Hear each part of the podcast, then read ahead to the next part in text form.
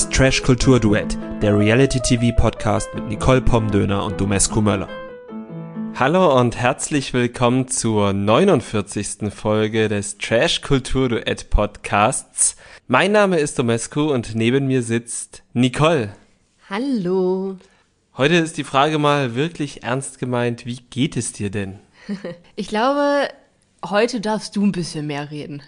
Okay, du bist noch etwas äh, heiser, deine Stimme ist noch etwas angestrengt. Das liegt an Corona, deshalb ist die vergangene Folge auch ausgefallen. Da hat es da vor allem mich ausgenockt, zwischendurch dann die liebe Nicole und jetzt sind wir beide auf dem Weg der Besserung, aber ich habe schon wieder etwas mehr Stimme, korrekt?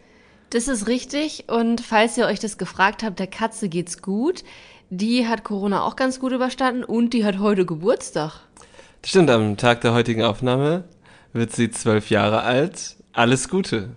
Die Katze ist zwölf und wir kümmern uns jetzt, bevor wir zu Aito kommen, um die Ex on the Beach Folgen 13 und 14. Die sind bei uns ein bisschen liegen geblieben, Corona-bedingt, wie wir eben schon gesagt haben. Ähm, aber 13 war ja eh nur eine kleine Filler-Folge für 14, richtig? Ja, ich fand beide Folgen jetzt, also ich habe es ja, glaube ich, schon beim letzten und beim vorletzten Mal gesagt, von mir aus hätte Ex on the Beach jetzt auch schon zu Ende sein können. Ich hätte jetzt die beiden Folgen nicht mehr gebraucht, obwohl dieses ganze Jill-Drama ja schon unterhaltsam war. Oder wie siehst du das? Es ist ein überraschendes Comeback des Jill-Dramas, denn um Jill ist es ja irgendwie zwischendurch recht ruhig geworden, hätte ich gesagt aber man hat auch so dieses äh, das Gefühl, dass diese Staffel so gar nicht enden wird. Also weiß nicht, ob sie zu viele Leute eingekauft haben oder ob sie am Anfang nicht genug Leute dazu oder ob sie insgesamt einfach zu viel Zeit dafür eingeplant haben, dieses Format zu drehen. Aber es nimmt und nimmt und nimmt kein Ende. Ja, also ich hätte auch nicht gedacht, dass ich das mal sage, aber inzwischen nervt mich sogar diese Gigi Michelle-Geschichte. Ja, also sie hat jetzt ja nochmal einen ganz neuen Twist bekommen. Naja, es ist ja eigentlich schon das Gleiche, was halt immer ist. Aber den Twist haben wir noch nie on camera gehabt, sagen wir es mal so. Ja, also ich finde, das bringt jetzt nicht so viel Neues, aber äh, ja, gehen wir das vielleicht mal Schritt für Schritt durch. Mhm. Wir hatten jetzt äh, über Jill erstmal gesprochen. Was ist denn mit Jill jetzt alles passiert in den beiden Folgen? Also, um es einmal kurz zusammenzufassen, Jill hat sich auf Lars konzentriert und, und Kamil, der hat sich dann auf eine andere Frau konzentriert, nämlich Selina. Ähm, aber das hat noch nicht ganz den Effekt gehabt, den es haben sollte, den Kamil erwartet hatte, dass Jill dadurch sehr angefressen ist. Den hat dann Ex on the Beach hervorgerufen, dadurch, dass sie eine weitere junge Frau eingeschleust haben, und zwar die Paulina. Die hat kein Ex, ähm, sieht aber gut aus und das findet auch Lars und der ähm, scheint da auch nicht abgeneigt. Und das hat Jill dann aber tatsächlich auf die Palme gebracht. Ja, und ich glaube auch vorher schon, bevor Lars sein Interesse an Paulina bekundet hat, hat er sie schon gestört, dass sie jetzt so grundsätzlich nicht immer die Nummer eins im Haus ist. Weil ja auch zum Beispiel Leon hin und weg war von Paulina und ich glaube insgesamt waren jetzt alle relativ angetan. Ja, und äh, das, das hat Jill nicht so gut gefallen. Das hat ihr nicht so gut gefallen. Wie gesagt, und dann durfte sich Paulina ein Partner für ein Massagedate aussuchen und hat sich für Lars entschieden. Eine Entscheidung, die Jill in höchstem Maße respektlos fand, aber nicht so gut erklären konnte, warum. Ja, man hat einfach sehr, sehr doll diesen gekränkten Stolz gesehen. Also ähm, sonst hat Jill ja schon manchmal ein Pokerface drauf, da nicht. Nee, nicht wirklich. Also und sie hat dann halt Paulina und Lars dafür angegangen und konnte aber wirklich nicht so, gerade bei Paulina, nicht so ganz erklären, warum.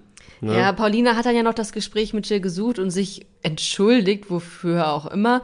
Und ja, Jill hat dann das Kriegsball auch begraben. Alles andere wäre ja auch lächerlich ja. gewesen. Also ich meine, sie werden jetzt, glaube ich, keine besten Freundinnen mehr.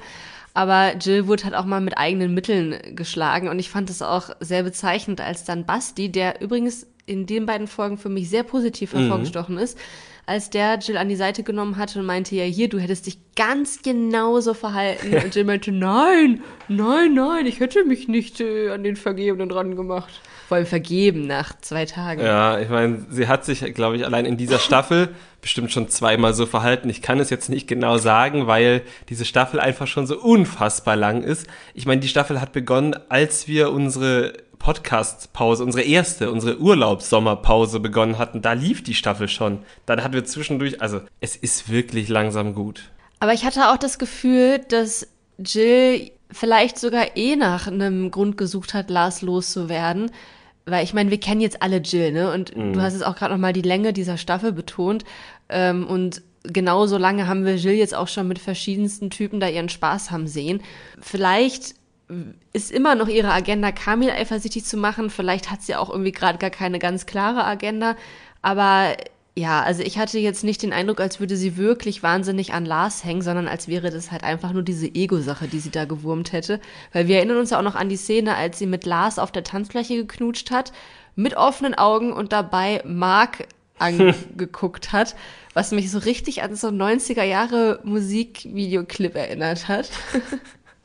ja, also Klar, also da wird es definitiv mehr um Stolz gegangen sein und ich glaube auch, dass es wirklich anstrengend ist wie lange mag Jill da jetzt drin sein? Die ist ja seit der ersten Stunde drin. Vier, fünf Wochen oder dreieinhalb, viereinhalb Wochen. Und dann immer und immer wieder das Gleiche zu machen, weil das ja schon das ist, was sie vielleicht selbst von sich erwartet, was die ZuschauerInnen von ihr erwarten, was die ProduzentInnen von ihr erwarten. Und was ihr ja auch grundsätzlich Spaß macht. Und was ihr auch grundsätzlich Spaß macht, aber es ist halt auch, glaube ich, wirklich unfassbar anstrengend.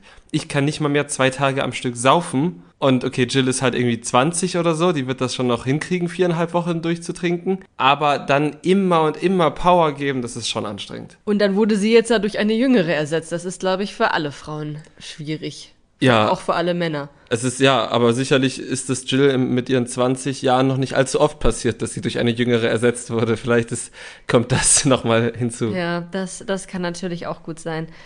Ähm, was ich aber sehr witzig fand, war, als Lars meinte, was Jill kann, kann ich schon lange. Und auch wenn Jill in dieser Folge so ein bisschen die Karten aus der Hand gefallen sind, nein, Lars, das stimmt nicht. Also Jill ist immer noch die absolute Jedi-Meisterin in ihrem Gebiet. Da kommt kein Lars dran und da kommt auch kein anderer dran. Also maximal Gigi, wobei der jetzt ja auch gerade einfach außer Gefecht ist. Das ist eine schöne Überleitung, denn äh, der zweite Handlungsstrang, und das war eigentlich, als der Cast bekannt wurde, abzusehen, wer die Handlungsstränge sind. Das sind Jill und das sind auf der anderen Seite Gigi. Und ja, sie enttäuschen uns nicht, was das angeht. Also Gigi tatsächlich mit der Michelle-Geschichte, mit der wir ja erst gar nicht so richtig gerechnet haben zu Beginn der Staffel, ähm, die jetzt aber natürlich volle Fahrt aufgenommen hat. Und zwar dahingehend, dass Michelle ihn eigentlich nicht zurück möchte. Genau, eigentlich will sie ihn nicht zurück. Das ist jetzt aber keine lebensbejahende Entscheidung, sondern eine, die mit viel Tränen und auch Beleidigungen verbunden ist. Und ich finde gar nicht, dass die Geschichte so an Fahrt aufgenommen hat. Also ich finde, die ist immer noch da, wo sie am Anfang war. Also klar, am Anfang gab es noch diesen Streit und so, der ist jetzt halt also dieses offensichtliche Beleidigen Anschreien, das ist jetzt beiseite gelegt. Aber ansonsten sind sie ja noch nicht weitergekommen. Ne? Also beide leiden vor sich hin. Michelle versucht Gigi schon immer mal wieder irgendwie eifersüchtig zu machen. Das hat sie jetzt auch nochmal erfolgreich geschafft. Mhm. Und dann leidet er wieder und dann leidet sie aber eigentlich auch. Und dann erfährt sie wieder irgendwas, was er Schlimmes gemacht hat, und dann ist sie wieder wütend auf ihn und dann leidet er wieder noch mehr. Und also es ist. Und zwischendurch versucht er noch deren Probleme mit Toast zu lösen. Ich glaube, das ist so sein Patentrezept, dass er immer dann, dass er Probleme damit löst, dass er ihr Essen macht. Vielleicht ist das so deren Love Language. Das ist deren Love Language. Toast. Aber ansonsten, so sehr ich die beiden an sich auch mag und so sehr Gigi natürlich einfach ein Entertainer ohne Gleichen ist, das gibt mir gerade nicht mehr so viel. Wobei ich diesen kleinen Twist sehr amüsant fand, als er Jill einspannen wollte. Das stimmt, denn es hatte sich abgezeichnet, dass äh, ja Lorik auch noch bei Ex on the Beach einzieht, weil ja offenbar immer mehr Leute dort einziehen müssen, damit äh, das noch länger und länger und länger dauert. Allerdings sind ja auch Martini und Leila ausgezogen. Das stimmt, das hat Gigi sehr getroffen und der Grund, ich glaube, das ist wichtig, dass du das erwähnst, weil als Lorik eingezogen ist, brauchte Gigi natürlich Hilfe, damit Michelle ihm ergeben bleibt, zumindest so ergeben, wie es im Moment ist. Und da Martini ausgezogen ist, braucht er Unterstützung und hat sich Jill geschnappt und gesagt, hier, Jill, wenn Lorik kommt, dann mach ein bisschen mit deinem sexy Blick, ein bisschen so, ein bisschen so. Und Jill schien nicht abgeneigt. Ja, sie hat dann nachher sogar noch mit Kamil drum gewettet, dass sie es schafft, Lorik rumzukriegen. Also als es dann auch klar war, dass es eben Lorik ist, obwohl er mit Lars befreundet ist. Aber abgesehen von dieser Wette hat sie dann ja auch zumindest nichts, was wir gesehen hätten, in die Richtung unternommen. Ja, wegen Maria. Also jetzt ist mir Maria doch ein Dorn im Auge, denn sie ist nicht nur eine Petze, mhm. sondern auch eine kleine Moralapostel. Und ich weiß, ich bin das auch oft, aber äh, dass sie da Jill mit der Wette ins Gewissen redet und hier so tut von wegen, ja, das sind ja Freunde und das geht dann gar nicht und so. Ja, aber also das ist ja immer noch Ex on the Beach und Jill hat ja jetzt auch irgendwie nicht mit Lars einen Hochzeitsvertrag eingegangen oder so, ne? Also äh, sie hatte nicht mit Paulina einen Vertrag. Sie hatte nicht mal mit Paulina einen Vertrag, erst recht nicht mit Lars. Da darf sie ja wohl mal versuchen, Logik rumzukriegen. Also ich hätte das wirklich gern gesehen. Also da werfe ich wirklich meine Moral hinten rüber. Ja, und man muss halt auch sagen, ohne dass ich da jetzt so tief drin stecke, ich weiß jetzt auch nicht, wie dick Lars und Lorik jetzt miteinander sind. Die waren in der gleichen Bachelorette-Staffel ich weiß jetzt nicht, ob die beiden hier Bros for Life sind, im Kindergarten schon gemeinsam im Sandkasten gespielt haben oder sonst irgendwas. Die waren in der gleichen Bachelorette-Staffel und da muss man jetzt auch nicht zu moralapostelig sein. Ja, und also wenn dann Lorik einmal mit Jill knutscht, weil Jill ihn verführt hat, dann dürfte das so eine tiefe Freundschaft doch auch nicht ins Wanken bringen, oder? Nachdem Lars jetzt zwei Tage mit Jill irgendwie da am Rumbänden. Aber er hat schon wegen ihr geweint. Er hat schon wegen ihr geweint, das stimmt natürlich. Ja, also Maria, ich bin ein bisschen enttäuscht. Ähm, ja, auch dieses ganze Gepetze, ne? Also das nimmt ja langsam Ausmaße an, mhm. dass da die Produktion noch zuguckt. Es ist ja auch wichtig in solchen Formaten, das muss man ja auch dazu sagen, dass halt untereinander geredet wird. Aber wenn Handlung schon im Keim erstickt wird, weil bevor irgendeine Handlung gehandelt werden kann, äh, gepetzt wird, dann, dann kann das ja dem Format nicht zuträglich sein. Ja, also Jill hat die Wette jetzt leider fallen gelassen und damit ja auch Gigi enttäuscht und sie wird jetzt vermutlich nicht versuchen, Lorik rumzukriegen, was ich sehr bedauerlich finde. Lorik ist ein sehr, sehr schöner Mann, Jill ist eine sehr, sehr schöne Frau. Das hätte schöne Bilder erzeugt. Ja, eben, hätte ich mir auch gern angeschaut. Aber vielleicht erzeugt Lorik ja noch mit einer anderen Frau schöne Bilder. Wahrscheinlich nicht mit Michelle. Wahrscheinlich nicht mit Michelle. Da werden alle alles dafür tun. Und wir haben jetzt ja in Vorspann gesehen, dass Michelle eine Entscheidung treffen muss, wahrscheinlich für oder gegen Gigi. Und ja, ich denke, wir werden dann auch sehen, ob sie mit ihm rausgeht oder nicht. Ja, und ich nehme an, dass die Staffel danach auch relativ schnell vorbei sein wird, wobei wir das natürlich nicht wissen, aber. Na, ich habe gehört, dass im Erdbeerkäse-Podcast, ich habe die Folge nicht selber gehört, aber mir wurde zugetragen, dort wurde gesagt, dass die Staffel noch bis September laufen soll. Ach du meine Güte, was ein Marathon. Was haben wir jetzt August, ne? Ja. Okay, zwei Wochen. Ja, ach du.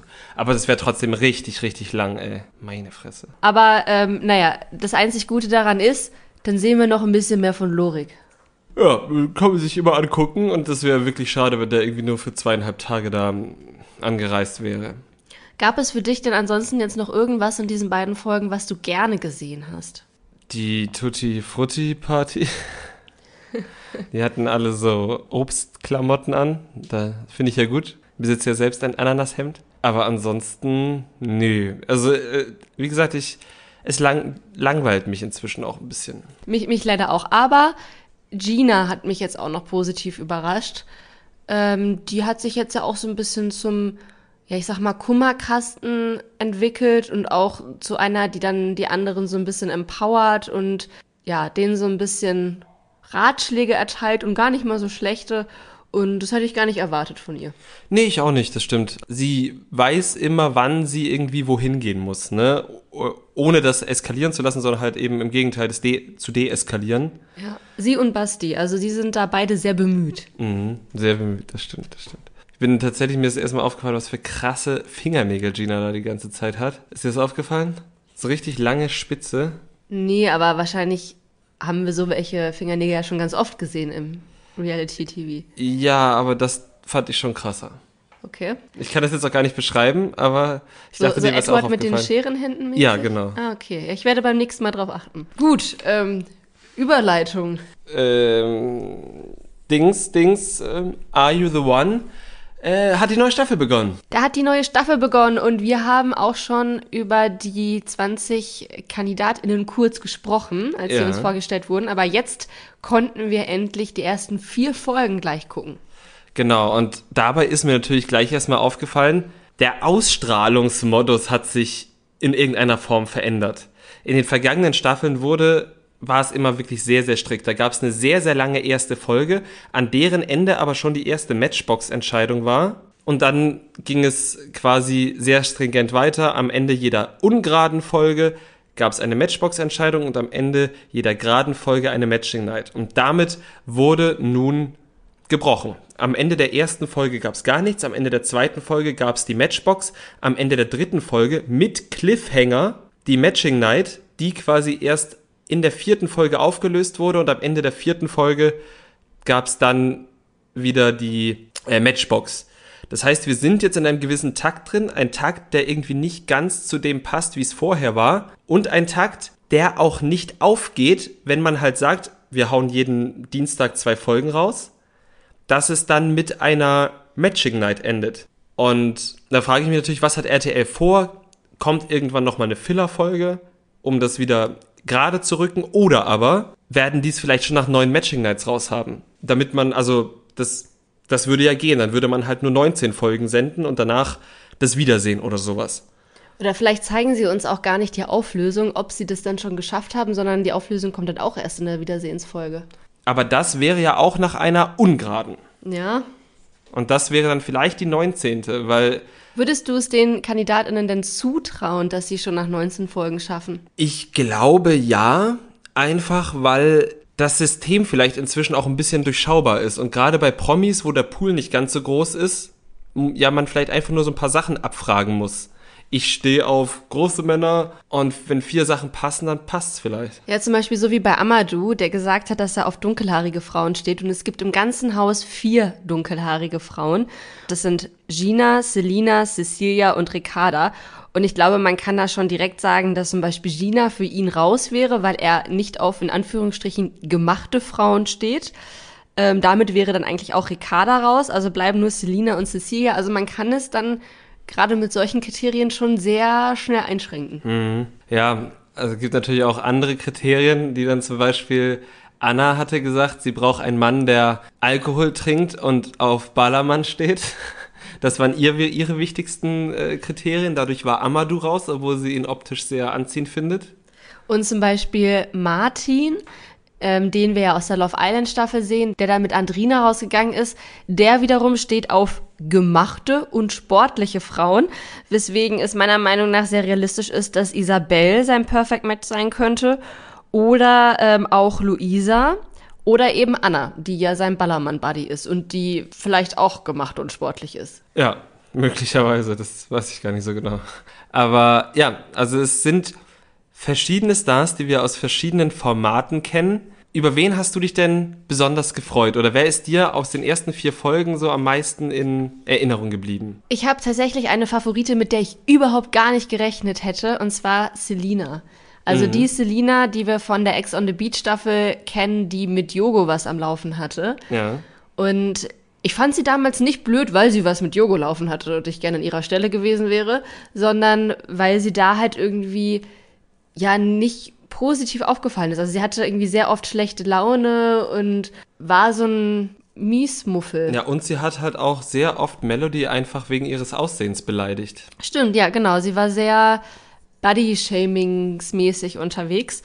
Und hier bei Aito hat sie mich echt positiv überrascht, weil sie richtig gute Laune hat. Sie ist echt witzig, albern auch und äh, sie lebt so ein bisschen in Hot Girl Summer. Also sie ist leider damit jetzt auch schon so ein bisschen auf die Schnauze gefallen, aber bis dahin hatte sie da richtig viel Spaß und ich. Mhm, und ich finde, sie geht auch sehr pragmatisch mit den Problemen, die sich ihr dann in den Weg stellen, um. Also Voll, ja. Da, das, das, das gefällt mir auch sehr gut tatsächlich, ja. Und ich hätte auch nicht gedacht, dass sie so viel Sendezeit in Anführungszeichen bekommt. Ja, und für dich, wer, wer hat dich positiv überrascht? Positiv bisher, naja, also ich, ich bin schon sehr zufrieden mit allem, was ich da so sehe. Aber bisher hat mich noch niemand, von dem ich vorher gedacht habe, oh, der ist aber kacke, positiv überrascht. So, ich bin aber zum Beispiel sehr froh, dass Martin zum Beispiel genau das abliefert, was ich von ihm erwartet habe.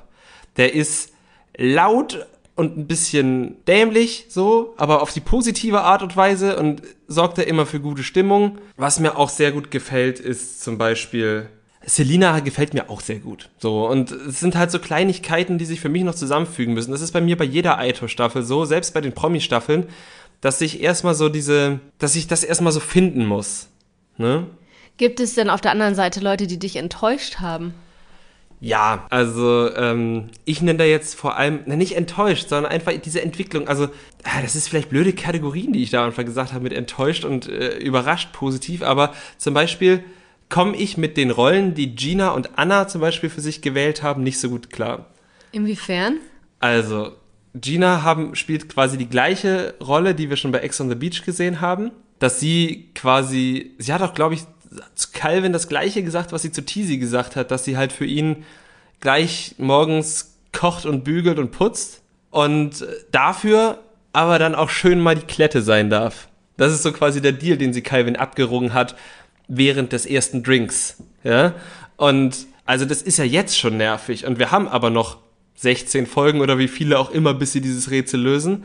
Und das finde ich halt nervig. Und bei Anna ist es gleich was völlig anderes, weil ich habe so das Gefühl, Anna ist richtig, richtig, ja, hadert richtig, richtig damit, was sie bei Love Island für eine Karriere gemacht hat. Du meinst, dass sie da so die liebe, nette war? Genau, und damit kommt sie überhaupt nicht klar. Und das hat sie, glaube ich, sogar bei Ex on the Beach bei ihrer Vorstellung gesagt. Oh, bei Are You the, äh, bei Love Island war ich ja so die Oma und das will sie jetzt so gar nicht. Sie ist die ganze Zeit nur am Abballermannen. Sie möchte sich auf gar keinen Fall früh festlegen. Das hat sie auch schon mehrfach gesagt, dass sie sich nicht schon wieder früh festlegen möchte. Und ich verstehe das halt nicht, weil ich habe bei ihr so ein bisschen das Gefühl, dass sie eigentlich schon die Love Island Anna ist, aber das sich nicht eingestehen möchte und jetzt krampfhaft versucht, die Ballermann-Alkohol-Anna zu sein. Also ich finde sie bisher eigentlich ganz authentisch. Vielleicht okay. täusche ich mich da auch.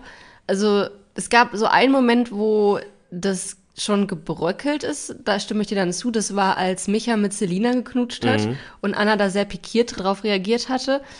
Allerdings haben sie das am nächsten Tag dann ja doch irgendwie ganz gut bereinigen können. Und ähm, dann hatte sie dann doch cooler reagiert als zum Beispiel Luca. Ja, stimmt der halt Selinas Gegenpart war. Also ich finde, sie macht das bisher eigentlich ganz gut. Ich finde aber, es wirkt so krampfhaft. Aber vielleicht auch nur, weil sie in mein Leben anders eingeführt wurde. Aber ich finde, es wirkt halt so gezwungen, als wolle sie unbedingt der Welt zeigen, dass sie doch es wert ist, im Megapark auf der Gästeliste zu stehen. ja, und wo wir gerade schon über Wert sprechen, wer ihr ihren Wert direkt aberkennen wollte, war Micha. Na, der überraschend viel Sendezeit bekommt wirklich sehr viel überraschen. Also ich bin noch überrascht, wer alles mit ihm knutschen will. Also ich sei ihm gegönnt auf jeden Fall. Ja, ja. Aber hätte ich jetzt gar nicht so mit gerechnet. Äh, ich fand ihn jetzt eigentlich bisher auch wirklich unterhaltsam und ja, halt, also der stellt sich halt nicht immer so clever an, ne? Also auch mit dieser Gina-Geschichte da. Da hätte es halt, wenn er da vorher mal ein paar klärende Worte gesagt hätte, wäre das, glaube ich, gar nicht alles so eskaliert. Mhm. Aber der hat da halt nicht immer so ganz den Durchblick. Aber am Ende von Folge 4 als er Anna dafür schämt, dass sie da irgendwie so einen Booty-Dance gemacht hat und sagt, dass sie billig sich verhalten mhm. hätte und hier ein Euro-Shop und bla und so. Ja, also da ist er direkt äh, mit der Rutsche bei mir ins Untergeschoss durchgerutscht und wird da wahrscheinlich jetzt auch bleiben. Ja, also Frauen oder überhaupt Menschen einen Wert zuzusprechen und den dann auch noch irgendwie an, ein Geld festzumachen. Wir hatten, wir hatten das schon mal ausgerechnet ja. in, in, in der letzten Staffel mit Mike, als der auch anderen Frauen da über den Wert gesprochen hat. Äh, ich weiß nicht mehr, wie die junge Dame mit den dunklen Haaren und den gemachten Lippen hieß. Ähm, Jessica, ne? Genau. Da hat er ja auch gesagt, kennt den Wert und wir haben das ja mal ausgerechnet. Könnt ihr euch in der alten Folge anhören? Ich weiß nämlich nicht mehr, wie das war. Ich weiß noch, dass es einen Unterschied gab, wenn du einfach nur die Rohstoffe nehm, nimmst, also Kohlenstoff und Wasser und so, was so im menschlichen Körper ist. Und, oder wenn du das Ganze aus ähm, OrganhändlerInnen-Sicht begutachtest und dann halt sagst, so und so viel kriegst du für die Leber, so und so viel kriegst du für eine funktionierende Niere und so weiter. Ja, also vielleicht sollten wir uns das nochmal anhören und dann auch nochmal Micha vorrechnen und äh, ihm somit vor Augen halten, dass das, was Anna da getan hat, nichts an ihrem tatsächlichen Wert verändert hat. Nee, genau. Die Organhändler würden immer noch genauso viel für sie bezahlen. Das ist richtig. Äh, genau, nee, das hat mir auch überhaupt nicht gefallen. Äh, der war nicht der Einzige, der da in der Folge sich mal so richtig schön ins ins, in, ins Idiotennest gesetzt hat. Ja, auch Amadou, von dem ich eigentlich echt viel halte, mhm. den ich bei Love Island gut fand und ich finde es auch gut, dass er da halt so standhaft dabei ist und sagt, hier, ich trinke halt einfach keinen Alkohol und jetzt lasst mich ihre Ruhe, ihr Idioten. Na gut, das hat er jetzt so nicht gesagt. Aber ähm, finde ich halt auch einfach mal sehr erfrischend, dass da jemand ist, der halt sagt, nö, mach ich nicht und ich mache halt trotzdem bei so einem Format dabei und knutsch trotzdem beim Flaschendrehen mit. Ja. Aber als er dann auf dem Date mit Carina war und dann direkt proaktiv anfing, ah ja, und du hast jetzt das, das und das und das an dir machen lassen. Ne? Also halt so super wertend erstmal, auch wenn er das vielleicht jetzt nicht so gemeint hat.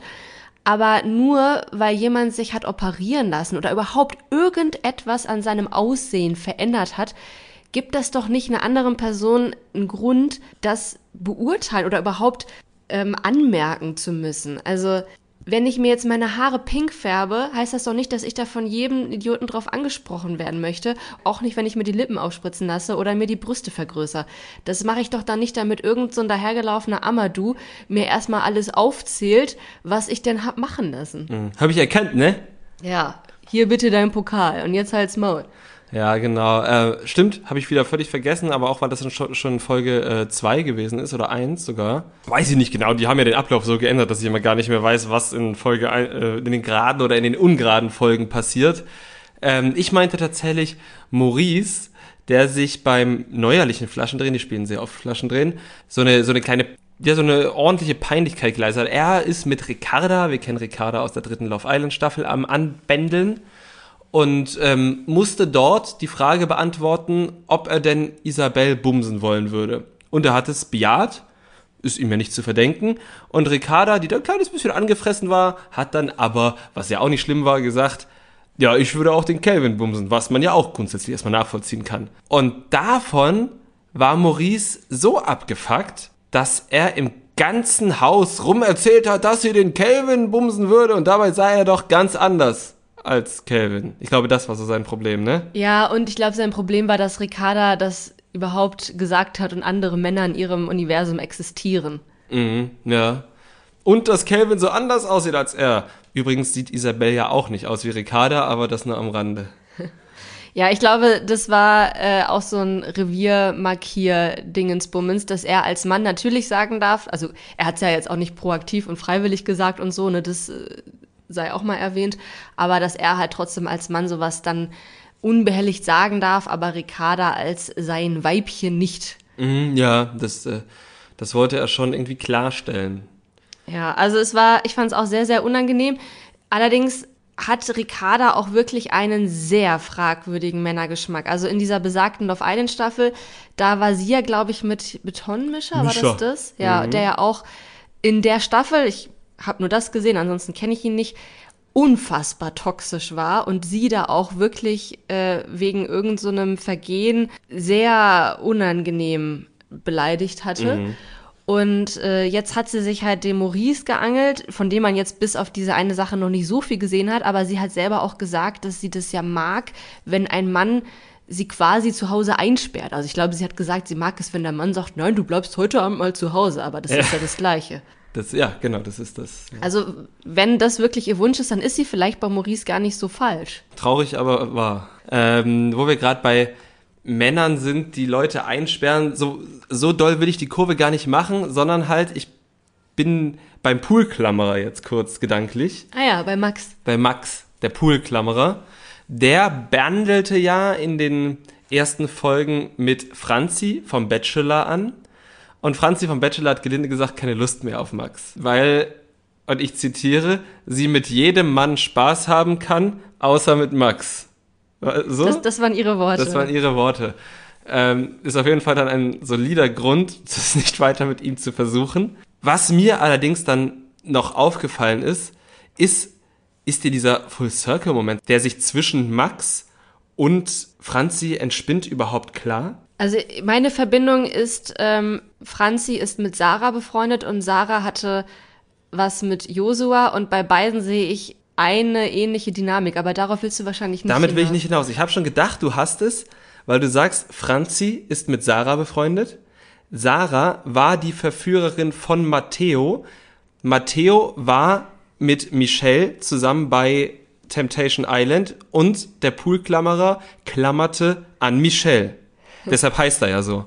Und das ist wirklich ein Full Das ist ein Full Circle Moment. Ja. Ähm, der ist mir dann noch so aufgefallen tatsächlich, ja. Ja, ich habe dran gedacht, dass ähm, Max ja wirklich sehr überrascht war von Franzis Korb und irgendwie noch meinte, ja, ich dachte, wir wären ein Perfect Match und ich weiß gar nicht mehr, ob er das gesagt hat oder ob ich ihm das nur in den Mund gelegt hat, dass er so überrascht war, weil sie ja so eine Süße ist und äh, so eine Liebe. Und ich, ich, ich glaube, es hatte er gesagt noch in Folge 1 oder 2, als mhm. sie sich kennengelernt haben dass die ja so gut passen, weil sie halt ja einfach so eine süße Liebe ist und beide ja auch so ruhig sind. Und genau das ist Franzi nämlich nicht. Ja. Sie ist halt eben nicht so eine ruhige oder will zumindest keine ruhige sein.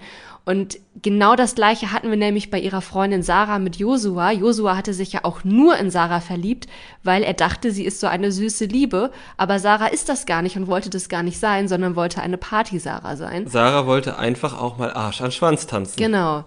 Und ähm, ja, ich glaube, dass das so ein Ding ist, wo Franzi und Sarah als Freundinnen beide mit zu kämpfen haben, dass sie von so Typen einfach falsch eingeschätzt werden und die dann ihre, ich will eine süße kleine ruhige Maus Wunschfreundin auf sie projizieren und dann müssen die sich halt eben wehren und sagen, bin ich nicht. Nein, Mann, ich will noch nicht gehen. Richtig. ähm, ich meine, es war hat ja auch daran gesehen, dass Franzi irgendwie am meisten mit Calvin anbandelt. Ja, das stimmt. Es ist halt wirklich so das Gegenteil des Poolklammerers. Ja, aber siehst du für den Poolklammerer jetzt noch irgendeine Hoffnung? Nicht bei Franzi. Also hoffentlich nicht. Für Fra ich hoffe für Franzi, nicht bei Franzi. Ansonsten gibt es da bestimmt noch eine Frau, die auch gerne am Pool klammert. Oder im Pool beklammert wird. Beklammert wird. das, das wäre schon gut, ja.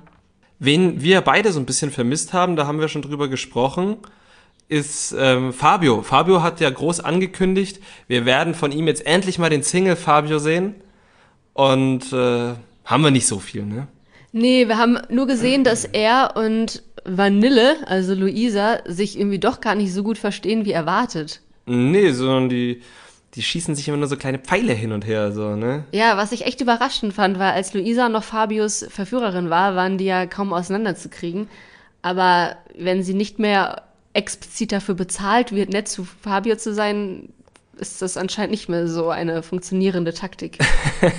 nee, ganz offenbar nicht. Und auch ansonsten ist Fabio viel ruhiger, als ähm, wir das jetzt erwartet haben. Also bei der ein Party, die sie da gefeiert haben. Ich habe sie die Neon-Perücken-Party genannt.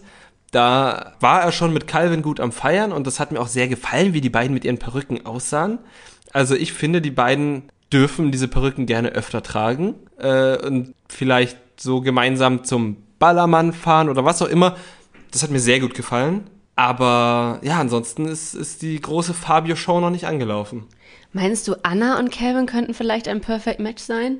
wo du jetzt gerade auch nochmal Calvin Richtung Ballermann gerückt hast. Ich meine, sie optisch, ja, er hat, glaube ich, einfach keinen Typ, ne? Nee, Calvin hat keinen Typ und was mich ja bei ihm auch so begeistert hat, ist, dass er immer wieder sagt, dass er eigentlich gerne Beziehung hätte. Okay, ich glaube, ich habe, ich habe das, ich habe Aito gelöst gerade. Okay.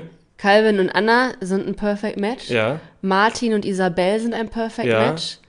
Und das war es jetzt erstmal für den okay, Moment. Okay, das ist äh, keine, keine sonderlich ausgefeilte Lösung, aber es ist schon mal, wir behalten das im Hinterkopf. Ja, und äh, wo ich gerade Isabel angesprochen habe, was ist mit Isabel? Isabel hat in der ersten Folge groß angekündigt, dass sie sich vorgenommen hat, jetzt mehr auf Attacke zu gehen. Und sie ist so unscheinbar. Ich frage mich, ob das daran liegt, dass sie irgendwie ein bisschen unterschätzt hat, wie das jetzt ist, mit bereits erprobten Reality-Stars in einem Format zu sein, die das halt alle irgendwie hauptberuflich machen oder ob die sich noch ein bisschen warm laufen muss oder so. Aber irgendwie hat man von ihr jetzt auch noch nicht so viel gesehen, wie er hofft. Mhm, das stimmt, sie ist deutlich ruhiger. Die Frage ist halt auch, es ist natürlich immer eine Gefahr, wenn du zweimal ins gleiche Format gehst. Das passiert ja halt auch nicht so oft. Calvin hat diese Transformation eigentlich ganz gut gemacht, von Temptation zu Temptation VIP. Lag aber auch daran, dass er da mit ganz anderen Leuten halt gewesen ist. Ist Isabel jetzt auch? Naja, mal gucken. Ja, ich meine, es war jetzt Folge 4. Mal gucken, vielleicht kommt da noch was. Ich glaube ja, dass Karina und Pharrell, die jetzt beim Ende der Folge 4 in der Matchbox waren, tatsächlich ein Perfect Match sind. Mhm. Ich glaube das übrigens aus dem validen Grund, dass die anderen gejubelt haben und ich mich von der Produktion und dem Schnitt immer sehr beeinflussen lasse. Das lässt du tatsächlich, ja. Ja, also die sind auf jeden Fall ein Perfect Match. Damit sind dann zwei wieder raus, vor allem eine, die auch schon sehr viel Sendezeit hatte, weil sie bei zwei Dates dabei war. Vielleicht kann dann ja so eine Isabel mal aufrücken. Das stimmt. Äh, genau, die Dates überhaupt. Wir hatten ja nach Folge 4 erst eine Matching Night, aber schon zwei ähm, Challenges und Date-Runden und jeweils haben sich bei den Frauen Zoe und Karina tatsächlich äh, qualifiziert, was ja schon auch in irgendeiner Form krass ist, weil es erst zwei Dates gab und sie die einzigen beiden Frauen waren, die auf Dates waren. Und beides waren Spiele, die sie wirklich nicht beeinflussen konnten. Also jetzt nicht irgendwie manipulativ oder ja, so. Das stimmt. Nö, die waren einfach gut im handfreien Massieren und äh, Sachen zwischen den Beinen stapeln. Ja, aber Zoe war da noch nicht so erfolgreich. Also äh, sie war ja schon mit Martin in der Matchbox, Mhm, was kein Perfect Match war. Jetzt war sie auf ein Date mit Luca. Luca. Und das hätte ich mir schon vorstellen können. Weil, also, Ja. nur, nur mal, wer denn so, also aus der, aus, aus der Logik, wer denn sonst für Zoe? Weil allein schon von der Körpergröße gar nicht so viele in Frage kommen. Dann hat sie ja irgendwie gesagt, sie hat so einen Bullen beschrieben und Luca ist ein Bulle. Und er steht auch auf sportliche, natürliche Frauen, glaube ich. Ja, sportliche, natürliche und schwierige Frauen. War er nicht bei Love Island zunächst mit Melina verkappelt? Ja. ist ihr nicht Herr geworden. Wir wissen natürlich nicht, ob das eine gute Qualifikation ist, um Zoe Salome Seib Herr zu werden, aber sehe da durchaus, ähm, dass RTL sich da zumindest daraus einen Spaß machen könnte. Das kann schon sein. Also ich sehe ihn auf jeden Fall nicht mit Selina, weil von dem, was ich jetzt von Selina gesehen habe, ist sie zu lustig für ihn. Er Ja. ist ja schon auch eher so ein ernsthafter Typ. Das stimmt. Ja, also ich kann mir halt tatsächlich vorstellen, dass beide Couples, die da auf dem Date waren, in der Matchbox ein, ein Yes-Match gekriegt hätten, ein Match gekriegt hätten. Ja. Außerdem noch ein kleiner Einwurf, weil du jetzt meintest, wer denn sonst für Zoe? Es gibt noch einen Typen, von dem wir absolut gar nichts gesehen haben. Und das ist Lukas, der Ah. Fußmasseur von Kate. Stimmt, von dem haben wir wirklich noch überhaupt nichts gesehen. Nee, ich vergesse ihn leider auch andauernd. Nicht böse gemeint, aber ja, man sieht ihn halt einfach nicht. Vielleicht, wer weiß, zu wem er passt. Vielleicht passt er zu allen. Vielleicht, vielleicht passt er einfach zu allen. Er ist der große Joker. Nein, es kommt ja wahrscheinlich noch ein Joker. Ein männlicher, der Felix. Da sind wir auch nochmal gespannt, wie der sich dort einfügt. Wer war das nochmal? Das war dieser große Typ mit dem Bart aus der jüngsten Temptation Island Staffel. Ach ja, klar. Ja, stimmt. Und das hast du ja beim letzten Mal gedroppt, weil du das schon bei den RTL Pressenews gesehen hast. Genau, aber die sind ja öffentlich. Alles, was da steht, darf ich sagen. Ja. Ich wollte dich jetzt auch nicht in die Ecke drängen. Sehr gut, Dankeschön, Dankeschön. Was haben wir noch zu diesem Auftakt? Ah ja, genau, was ich mir noch notiert hatte, wir hatten jetzt schon über Micha gesprochen.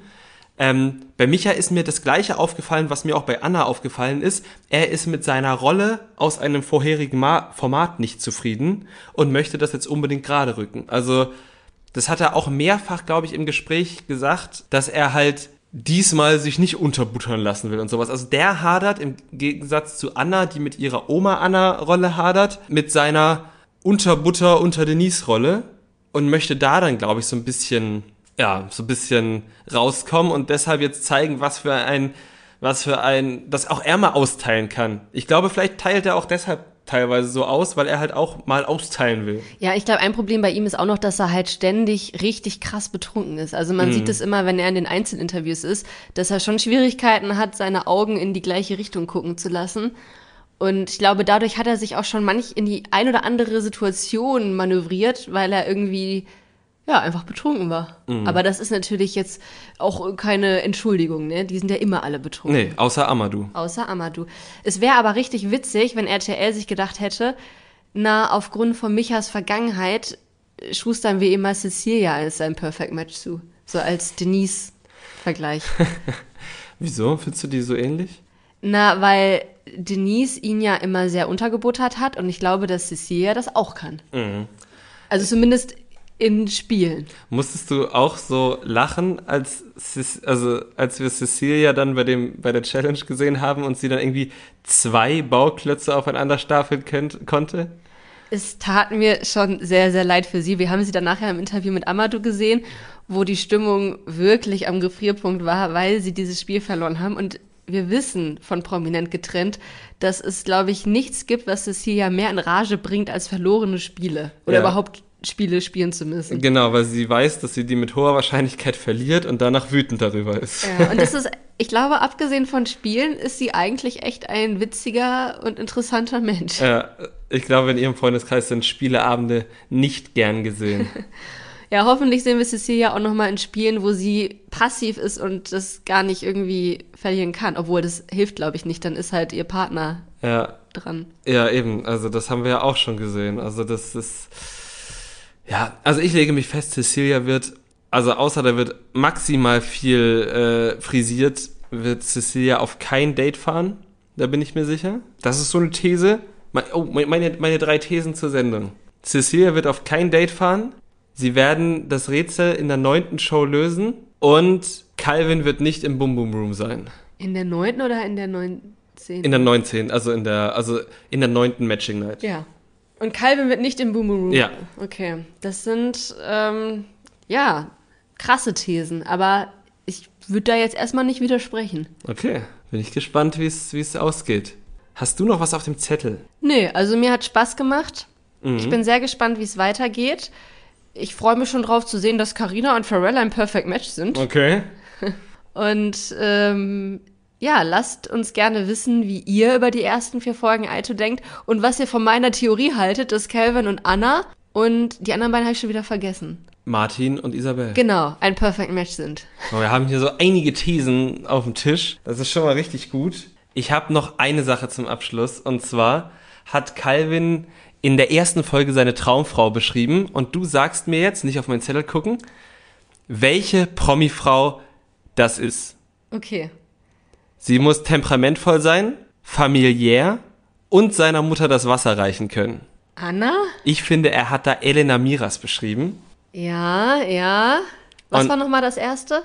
Familiär temperamentvoll und sie muss seiner Mutter das Wasser reichen können. Ja, könnte ich mir schon vorstellen, dass Kevin da so einen kleinen Crush auf Elena Miras ja, hat. Vielleicht müssen wir jetzt doch nochmal das Promi-Büßen gucken, um zu schauen, ob da irgendwas geht. Nein, Elena ist ja glücklich vergeben, ist ja alles gut. Aber ob äh, uns, ob wir vielleicht dort sehen, dass er dort einen Crush hat, weil dort sind sie ja gemeinsam im Format gewesen. Ja, stimmt. Das schauen wir uns an. Das schauen wir uns an. Und ihr schaut bis dahin auf unserer Instagram-Seite Trash Kultur Duett vorbei. Dort posten wir auf jeden Fall ein paar Memes, vielleicht den einen oder anderen Full Circle Moment oder die eine oder andere steile These. Liked uns auf Instagram, auf Spotify, auf Apple Podcasts. Dort könnt ihr uns auch Rezension schreiben. Und dann bleibt uns nur zu sagen, gehabt euch wohl, eine schöne Woche. Bis zum nächsten Mal. Das Trash Kultur Duett, der Reality TV Podcast mit Nicole Pomdöner und Domescu Möller.